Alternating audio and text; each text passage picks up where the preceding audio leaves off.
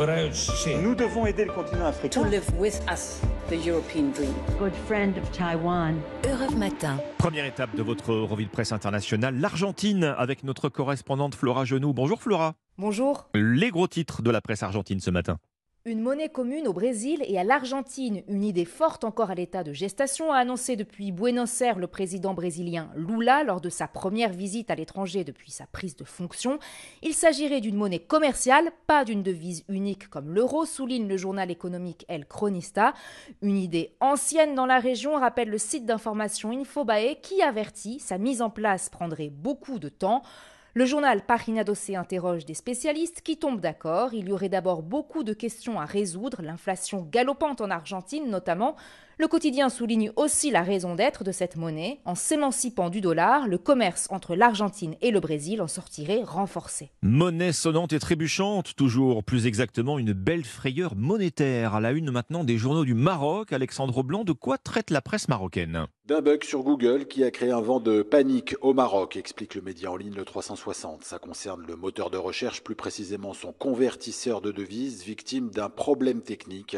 Alors qu'un euro s'échange aux alentours de 11 dirhams. Il a présenté pendant une heure une cotation à plus de 18 dirhams, une chute libre, moins 70% pour la monnaie marocaine, et une nouvelle qui a rapidement fait le tour des réseaux sociaux, raconte le quotidien Le Matin.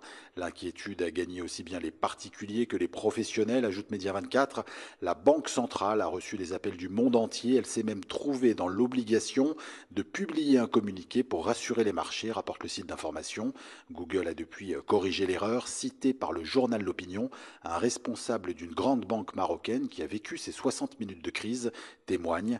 C'est là où l'on s'aperçoit de la puissance d'Internet et des réseaux sociaux. Nous sommes enfin ce matin en Israël avec vous, Ariane Ménage. De quoi parlent les journaux israéliens? Du limogeage du numéro 2 du gouvernement. C'est une décision de la Cour suprême qui a contraint Benjamin Netanyahou à le démettre de ses fonctions. Arié Deri, chef du parti ultra-orthodoxe Chasse, a été plusieurs fois condamné, rappelle le Time of Israel. L'année dernière, pour éviter une peine de prison, il avait aussi promis de se retirer de la vie politique. Limogé puis remplacé, Arié Deri reçoit tout de même le soutien du Premier ministre. Netanyahou surenchérit, titre le quotidien de gauche à Haaretz. Le gouvernement veut faire voter au plus vite sa réforme de la justice. Elle permettrait par exemple à la coalition au pouvoir d'annuler les décisions de la Cour suprême.